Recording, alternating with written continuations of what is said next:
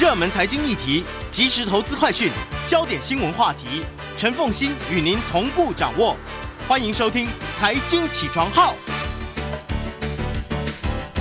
Hello，各位听众大家早，欢迎大家来到九八新闻台《财经起床号》节目现场，我是陈凤馨。一周国际经济趋势，在我们线上的是我们的老朋友丁学文。好，来，我们先来看一下《经济学人》所挑出来的这个礼拜的关键字。对啊、呃，这周的那个《The World This Week》啊，在《经济学人》的第七页、第八页啊，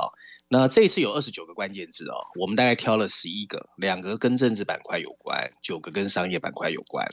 第一个关键字呢是英国首相 Boris Johnson 啊，那这则新闻主要是说呢，英国首相 Boris Johnson 正跟疫情期间他曾经在唐宁街举行的 party 这个余波啊，还在做抗争。在保守党议员的不信任投票中，他虽然胜出，不过有超过百分之四十的国会议员呢投票反对他，这严重削弱了他的权威。然后，呃，按照保守党的规定啊，一年内不可以再对 Boris Johnson 的领导提出挑战。不过，反对他的批评者指出，之前的 Theresa May 啊，也曾经在二零一八年的类似不信任投票中，因为后来的结果不好啊，其实表现还比他好，而决定在六个月后辞职下台。所以，Boris Johnson 再过来的压力还是很大的。第二个关键字是美洲峰会啊，那最近这个拜登的会也蛮多的啊，六月九号。美洲峰会在洛杉矶开幕，美国宣布了一系列啊有关这个地区的新政策，包括怎么努力 遏止来自中美洲的非法移民。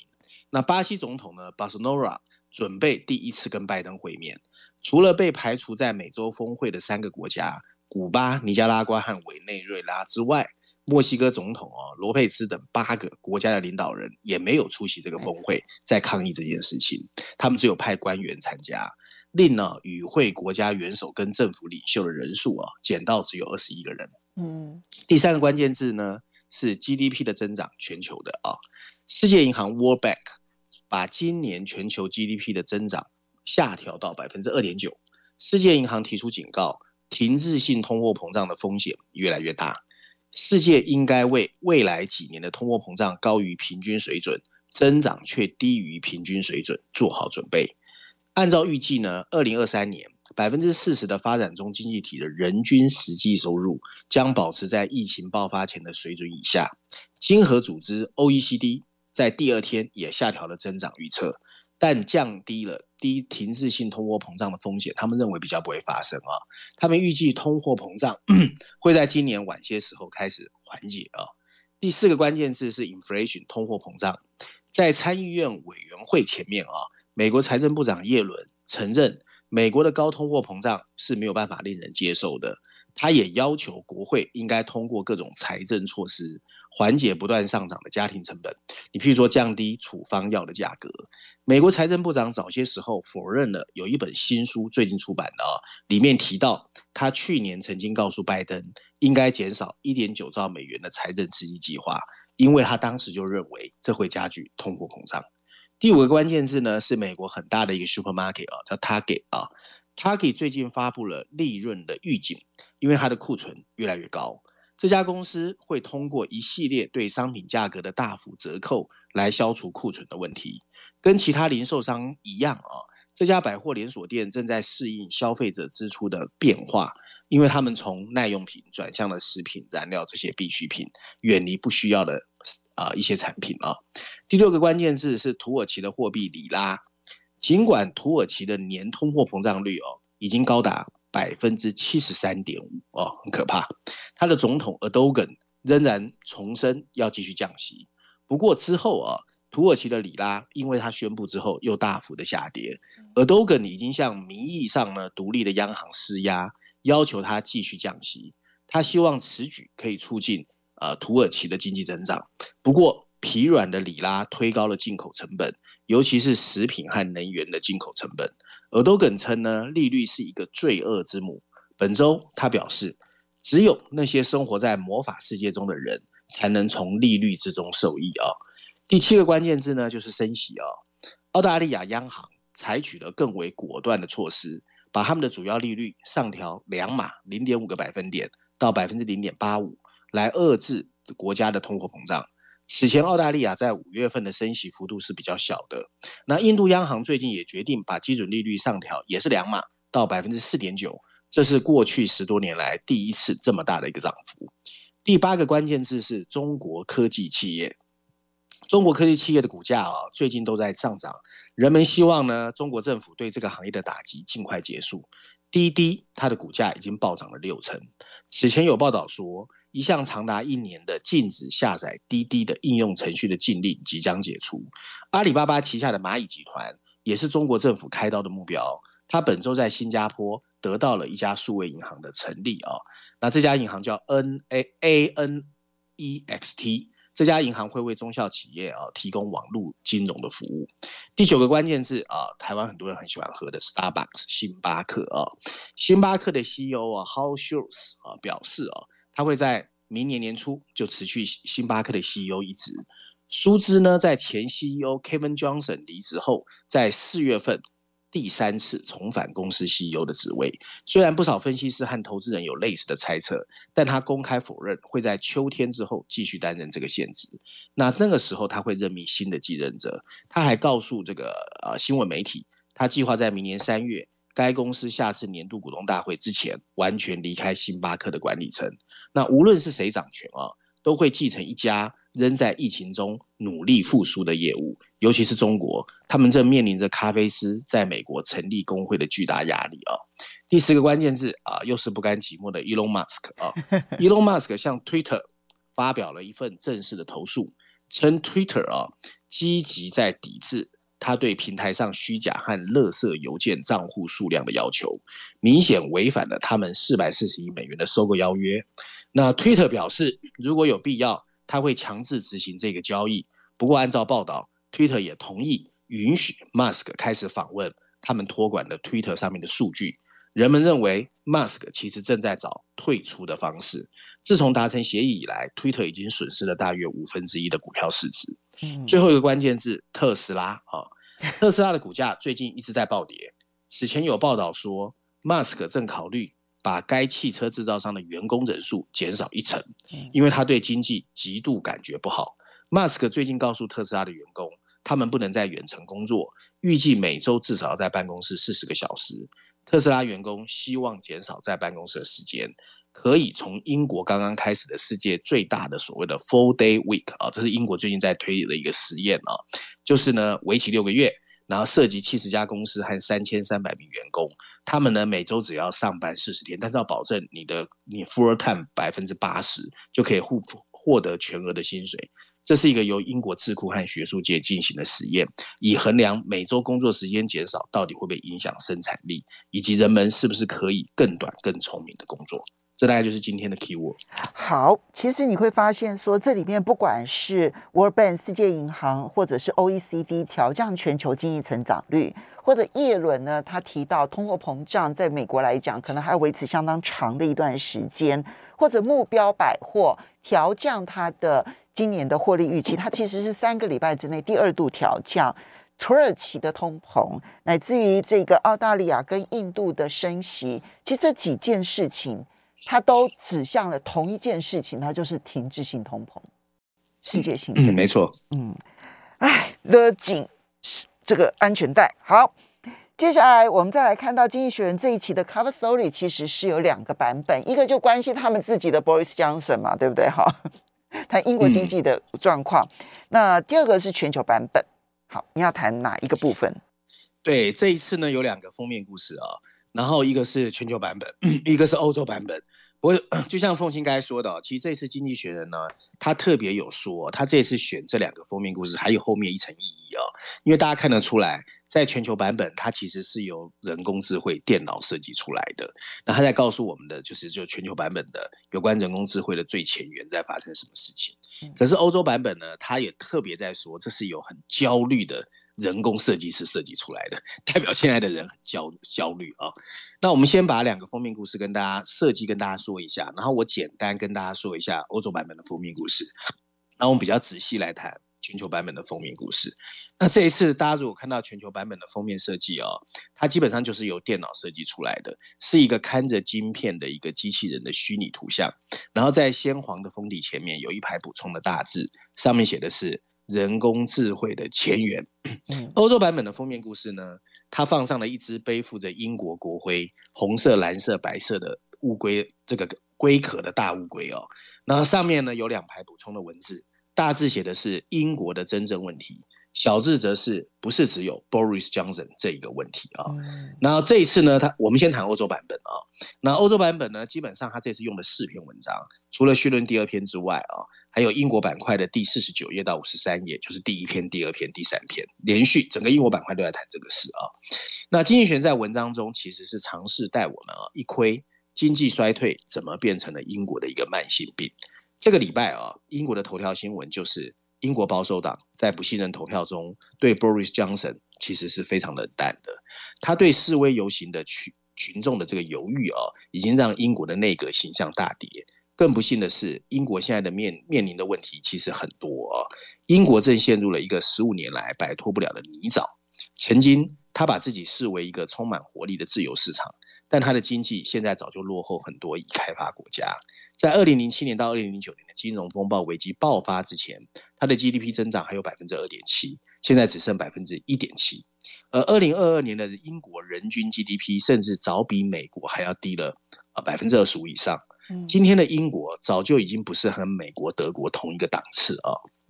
如果英国的生产力增长没有下降，二零一九年的人均 GDP 应该要比现在高上六千七百英镑，就是大概八千三百八十美元。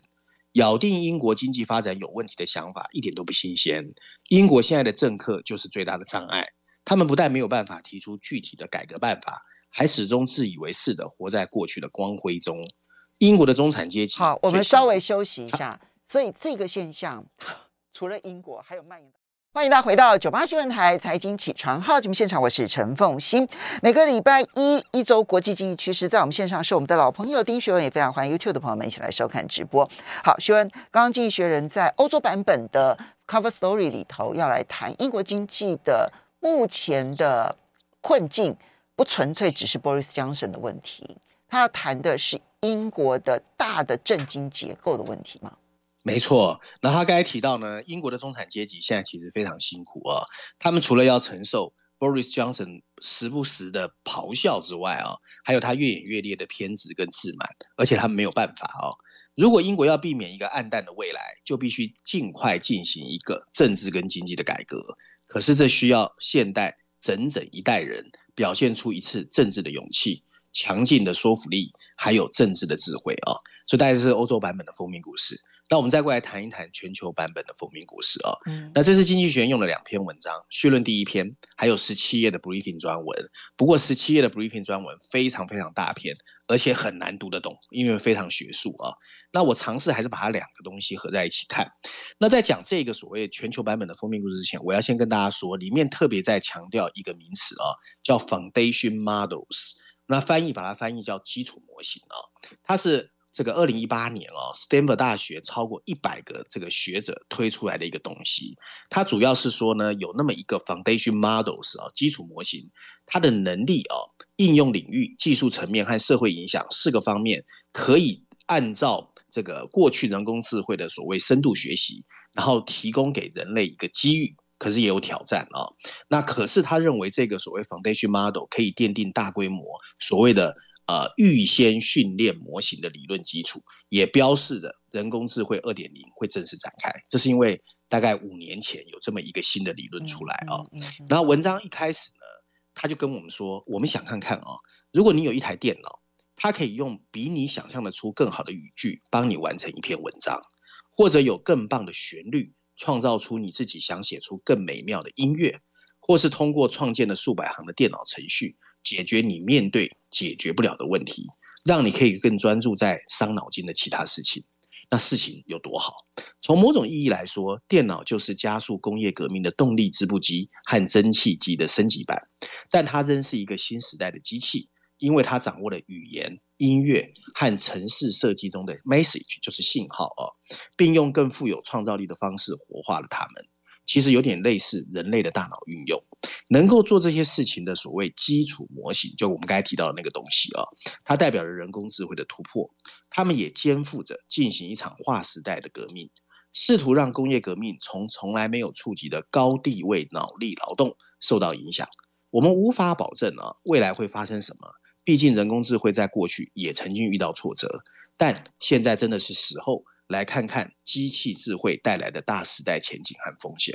所谓的 foundation model 啊的最新进展，大概是在十年前异军突起的，叫做深度学习。那它更在如今的人工智慧占据了主导地位，就像我们人脑里面神经元的网络结构。所谓深度学习系统，也是松散的使用着数百万或数十亿个文字、影像。或者声音的片段的视力在进行着预备训练。近年来啊，训练越来越大的 DI 哦，DI 就是深度学习系统，在时间和金钱上的成本都在膨胀，这引发了人们对这个科技会达到的极限产生的担忧。有一些人对人工智慧冬天开始担忧，就是说它会不会走不出来啊？你譬如说最近啊，呃，中国的所谓的诶 AI 四小龙股价就跌很凶，但基础模型告诉我们，建构越来越大、越来越复杂的。这个深度学习确实可以释放啊，越来越令人印象深刻的新功能，而且没有人知道它的极限在哪里。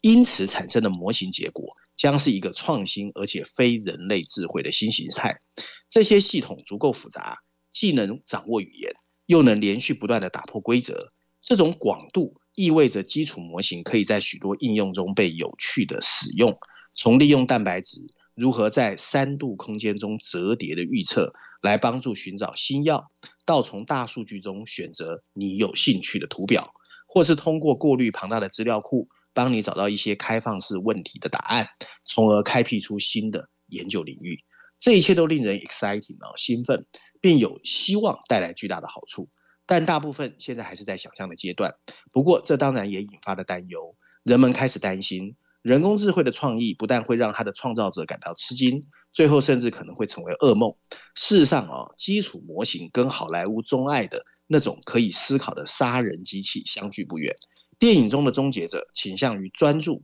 执着地执行任务，但对行为会产生的后果视而不见。相比之下，目前的基础人工智慧的发展仍然存在模糊的空间。同样，人们对这些模型消耗的巨大训练能量和产生的排放也开始感到忧虑、焦焦虑啊。然而，人工智慧正变得越来越高效，他们的见解有可能对开发出加速向再生能源转变的科技至关重要。更令人担忧的是，到底谁在控制这些基础模型？培训一个真正大型的系统，譬如说 Google 的 Palm，这次训练成本就超过一千万美元，你才能够访问到大量的数据。计算能力越强，数据越多，当然越好。可是这也引发了科技集中在少数科技企业和政府手中的害怕。然后最后呢，经济学人提到，多年来啊，人们一直说人工智慧驱动的自动化对从事重复性工作的人构成了威胁。艺术家、作家和城市师相对会比较安全。可是基础模型狠狠挑战了这个假设。嗯但他们也展示了人工智慧如何作为软体伙伴来提供我们人类的生产力。这种机器智慧跟人类并不相同，但它提供了一些完全不同的东西。如果处理得当，它可以很好的补充我们人类的不足，而不是抢夺或是侵犯我们手上的东西。其实这一篇的内容哦，跟过去这一段期间提到的人工智慧的发展，我觉得区别性并不大啊。我觉得真的就是凸显出《经济学人》在目前全世界对于停滞性通货膨胀焦虑当中，想要努力的给予大家一些光明的希望。那当然，人工智慧啦、量子科技呢，它会不会成为人类未来的希望？我相信会，因为我相信科技的进化真的不断的在改善人的生活。只是那个时间点的爆发出来，可能还要再等两三年。而这两三年，我们可能会陷入一些因为金融操作而带来的困境当中。我觉得这一点就是经济学人在这一篇。他的基础背景下，努力想要告诉大家好消息的那个基础背景的形成的反差，我觉得非常的有意思。对，我，我该有说，其实这篇文章大家如果去看哦，不管是绪论第一篇或者是 briefing 专文，你会看得很辛苦啦。嗯，除非其实你自己本来就是理工背景，因为它里面其实我个人觉得哦，主要在 promote 就是 Stanford 大学那一百多个学者写出的这篇论文啊，所以就叫 Foundation Model。嗯，可是这个论文呢，其实大家如果去研究，在美国其实争议蛮大的。嗯，很多人认为这个里面呢，就是这些教授想去拿政府的补助资金啊。不过也有一些人认为。这是一个突破，为什么啊？因为过去人工智慧大家批评最多就是它没有 domain know-how，就它太狭隘。就说你其实基本上只能叫它针对少数特定的功能去完成一些所谓比较有效率的做法，指定性的工指指定性的任务，而无法超越这个任务。对，然后这个 foundation model 主要是跟大家说，其实我们透过大量数据的深度学习，它其实可以跨界。然后变成一个大型的模型，然后去给下游的啊应用上面能够做得更好。他希望能够减少这种每一个 domain know-how 每一个狭隘的领域要重新来一次，就减少一些能源的浪费啦。嗯、那这个模型到底能不能 work，其实还要观察，因为才五年，这个理论推出来才五年。嗯，好，接下来呢，你要挑选的这一篇社论要来谈的是，呃，伦敦金融时报的这一篇社论谈的是欧洲央行的。政策责任的问题，其实就就是就是欧洲央行到底要如何来控制通膨了啦？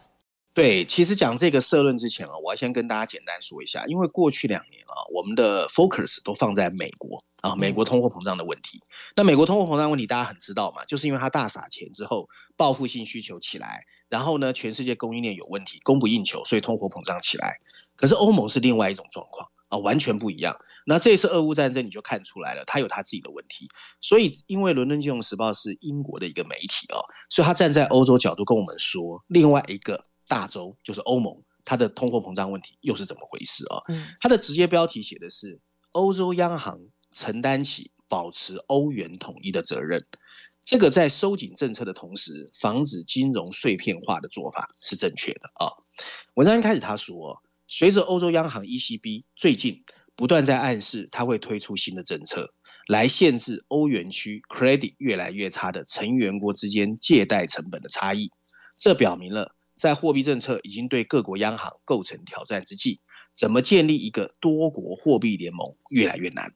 一系列全球负面的供应，这个负面的这个消息啊，包括疫情封锁的不平衡解除啦，去年能源价格的上涨啊，还有俄乌战争。使利率制定者陷入了一个非常困难的境地，在快速放慢经济增长的同时，他们面临着高通货膨胀和不断上升的通货膨胀的数据。全球各国央行现在不得不在糟糕的选择选择中做出选择，他们要判断他们能容忍多少通货膨胀。全球各国央行现在不得不在这个情况之中去找到更好的方式，因为人们已经因为生活成本的上涨而感到痛苦。对于欧洲央行来说，这个困境比所有其他地方更严重。欧洲央行主要面临的是进口的通货膨胀，而不是像美国一样国内需求过剩。位于法兰克福的欧元守护者面临的另一个挑战是怎么管理风险，就是他们逐渐收紧货币条件的平衡行为，可能会导致单一货币国家间的金融分裂。最近几个月，由于债权人重新评估了。即将退出极端宽松货币政策时代的欧元区的信贷风险，意大利啊，罗马的借贷成本已经比德国柏林高出了整整两个百分点。对，这是从疫情爆发以来的最高水准啊。对，当时金融市场因为不确定性，和欧洲央行行长拉加迪轻率的发表言论说：“我们 ECB 从来不是来消除利差的。”所以整个市场就开始出现了 spread 越来越大哦，那甚至还有 credit 的下跌。这一次，他在传递整个消息变得更小心。在这一次的货币政策会议上，欧洲 ECB 哦似乎准备发出信号，表示他随时准备在必要的时候推出新的工具，来确保理想的货币政策立场有效的传达给所有的欧元区成员国。这是一种控制主权债券利差的准则。好，我们稍微休息一下。所以看起来，欧洲央行不只要控制通膨，它还必须要控制每一个国家它的主权问题。欢迎大家回到九八新闻台财经起床号节目现场，我是陈凤馨，在我们线上是我们的老朋友丁学文，非常欢迎 YouTube 的朋友们一起来收看直播。学文挑选的这一篇文章，我觉得非常的重要，提醒大家一件事情，就是大家都只觉得嗯、各国的央行目标其实就是必须要打消通膨嘛，哈，所以现在看到联准会升息，欧洲央行升，可能在七月也要升息，然后这个呃英国央行也不断的升息，目标当然就是为了要打击通膨。可是欧洲央行的目标其实还有它更困扰的一件事情，那就是它必须要让各国的发展不会因为货币政策而受到冲击啊，因为我我自己没有自己的货币工具之后，我的国家一旦进入衰退的时候，我是没有用货币工具工工具然后来解决我内部经济问题的这个手段的，所以欧洲央行要负起所有国家这样的责任。好，那现在问题来了，就是各国的殖利率现在都开始在往上飙升，意大利的公债殖利率其实现在已经是来到我我我昨天还在看。来到二零一三一四年以来的新高点了。那么有一些国家，它的公债殖利率会不会高到它的政府未来所发行的公债成本高到这些政府无法负担？那到时候它的财政危机又会形成一个小型的欧债危机耶。我们继续来看文章啊，因为文章还有一半哈，然后。这个《伦敦金融时报》就说呢，其实好消息还是有的啊，因为 ECB 哦手上有大规模的公债部位啊，它可以把它当做水闸一样，灵活的哦去调整，来看看能不能避免这个所谓的过度扩大的所谓的 spread 啊，就是殖利率的价差啊。然后这种传递资讯的形式呢，确实要谨慎，但是实质上怎么传递还是有一定的力量。这个声明呢，如果得到欧洲央行管理委员会大多数成员的支持。会表明这个德国央行的机构继承者有接受的前一任啊，所谓的呃 Mario Mario Draghi 领导下的飞跃，代表他有进步。当时呢，这一个所谓 ECB 的领导人曾经发誓要在他们的授权范围内尽一切努力保持欧元的统一。接受防止金融碎片化不仅仅是一个任务而已，而是它一个任务规定的要求。它会完成欧洲央行自全球金融危机以来的一个转型。它会将自成一格的建设转变为世界领先经济体之一的现代中央银行，摆脱早期那一种自我强加的对它能够或应该做什么的意识形态的限制。当然，它现在必须接受 test 啊测试。有一些市场参与者会探究法兰克福的痛处到底在哪里。也就是说，他能容忍多大程度的分裂，以及当超过他的痛点的时候，他会做什么？他的意识形态上的敌人会在法庭上挑战任何新的政策。文章最后说到哦，但欧洲央行的演变，我们还是应该欢迎它。跟欧盟共同流行病复苏基金一样，就是呃去年吧，欧盟曾经有个叫做 COVID-19 的复苏基金。这表明经济决策者不会重蹈十年前几乎把欧元撕裂的覆辙。这将为欧元区公民带来更好的经济成果，而且通过降低紧缩政策立场的危险性，它会更容易满足货币鹰派的要求。好。所以后半段就正面很多了哈，就大家提醒这样有一个风险，然后我们要去关注欧洲央行，在关注欧洲央行的时候，已经不是纯单纯的升息或者紧缩货币，还包括它如何调节各个国家不同的财政位阶所形成的压力，对不对？哈，好，接下来我们再来看到的是，诶，你挑选是《经济学人》这一篇文章，谈亚洲金融机构正在重塑全球资本流动。对了对了，这一本《经济学人》啊，我觉得里面的主轴哦，是在告诉我们一些我们以前 focus 以外，还有很多很多我们以前没注意的风险。那其中一个啊，他就在说，其实现在啊，全球公债的持有者跟我们想象的也不一样。这篇文章在财经板块第六篇第六十七页啊，它的主标题写的是“强大的亚洲金融机构正在重塑全球的资本流动”，而他们对美国利率上升的反应越来越难以。琢磨啊，其实这个其实凤馨你知道啊，前阵子台湾的那个金控还有保险公司，不是我们在经济学里面有说到他们力量越来越强吗？嗯，可是因为他们越来越强，所以全球的经济分析师越来越分析不到全球资本的流动。我们来看看文章的内容。哦，有道理。文章内容他一开始就说，当美国联准会提高利率的时候，它的影响不但广泛而且深远，因为资本啊 capital。一向在全球用美元计价的巨大资产进进出出，预计美国联准会明年啊，就是今年跟明年，二零二二年、二零二三年会采取更强势的行动，把利率调升到三个百分点以上啊，为二零零八年初以来的最高水准。不过这一次，美元资产的最大外国持有者，尤其是亚洲的持有者的反应，可能会很难令人琢磨。因为有一批新兴的大型私人机构正在改变这个局面，它很可能会使整个事情变得更复杂。十年前呢，所谓的官方外国投资人，其实说的就是亚洲或者是东方所有的央行啊，对，大概持有三点四兆美元的美国公债，占整个美国公债海外部位的四分之三。因此，你如果想了解美元债券进出流量，你只要关注这些央行的动作就好。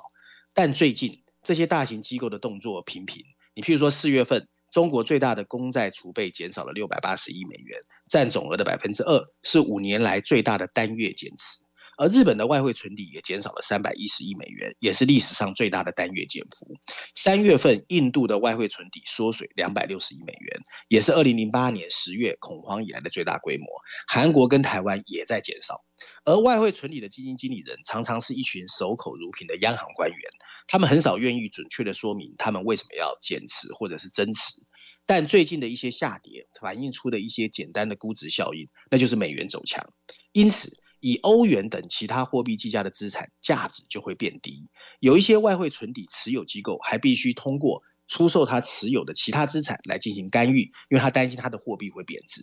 可是这也显示出资本流动越来越片面性。近年来，因为各国的养老基金和保险公司，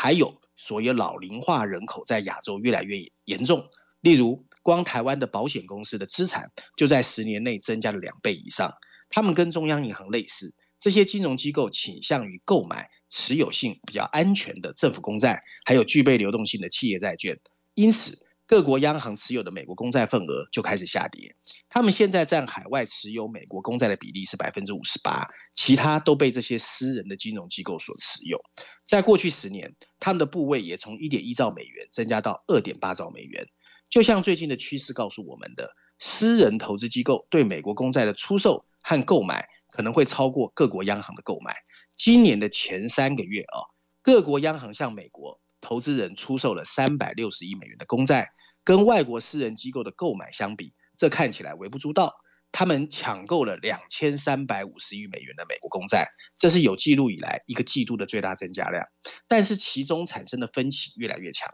当美国利率攀升的时候，各国央行以前会退出公债市场。来保护保护本国货币不要贬值，可是，在长期债券收益率更高的诱惑下，这些私人机构它不会退出，他会买更多，因为他要追求利率。即使是像日本和韩国这样的大型国家养老金计划的准公共机构，它的目标和风险承受能力也跟过去的央行不一样。尽管如此，由于大多数新成立的私人金融机构在低通货膨胀和低利率时间太久了。你现在要去预测他们在这个新环境变化的行动，就变得越来越难。在中国更扑朔迷离，因为所有的银行都属于国家的，所以它到底会往左还往右，没人看得懂。文章最后提到哦，我们要解释清楚资本流动的变化越来越难，因为它涉及到解读相对沉默寡言的各国央行，还有这些追求利润不择手段的新型的金融机构。这些新进场却更多元化的投资机构，他们各种不同的持股战略和目标，都会给全球的经济学家带来更大的头痛。你刚才讲这个这件事情的时候，我想到我之前曾经在我们节目里头介绍一本书哦，跟台大经济系副教授冯博翰冯老师共同介绍《人际网络解密》啊，《人际网络解密》。其实讲的虽然是人际上面的一些这个，他他其实提到了很多人际人际上面的一些计算的一些方式，可是金流这件事情其实也是很密切的这一个人际呃，就是这种这种彼此之间的相互关系，而这种相互关系你累积到了一定程度的时候，它会形成大问题。他就提到了在金融海啸前。金融机构跟金融机构之间的往来，一旦出现了问题的那个连锁效应、骨牌效应，因为事先完全无法掌握那些数据，就使得这个骨牌的连锁效应变得非常严重。所以当时他们后来就做了一些调整，认为他们必须要多多的掌控这方面的资讯。可是现在看起来，那个是金融海啸前嘛，跟次贷危机有关，但现在恐怕。全球的 capital 就这种资本的流动，它的那个流动的状态我们恐怕是无法掌控的。这点其实是很危险的。嗯、我现在回头去想到那个人际网络解密那一本书里头所提到的现象，我觉得我要回去重新看一下那本书给的解答，看方法有没有什么可以解决的方法方法了。非常谢谢学文提供这几篇文章供大家做参考也深思啊！非常谢谢学文，也非常谢谢大家收听收看，明天见喽，拜拜。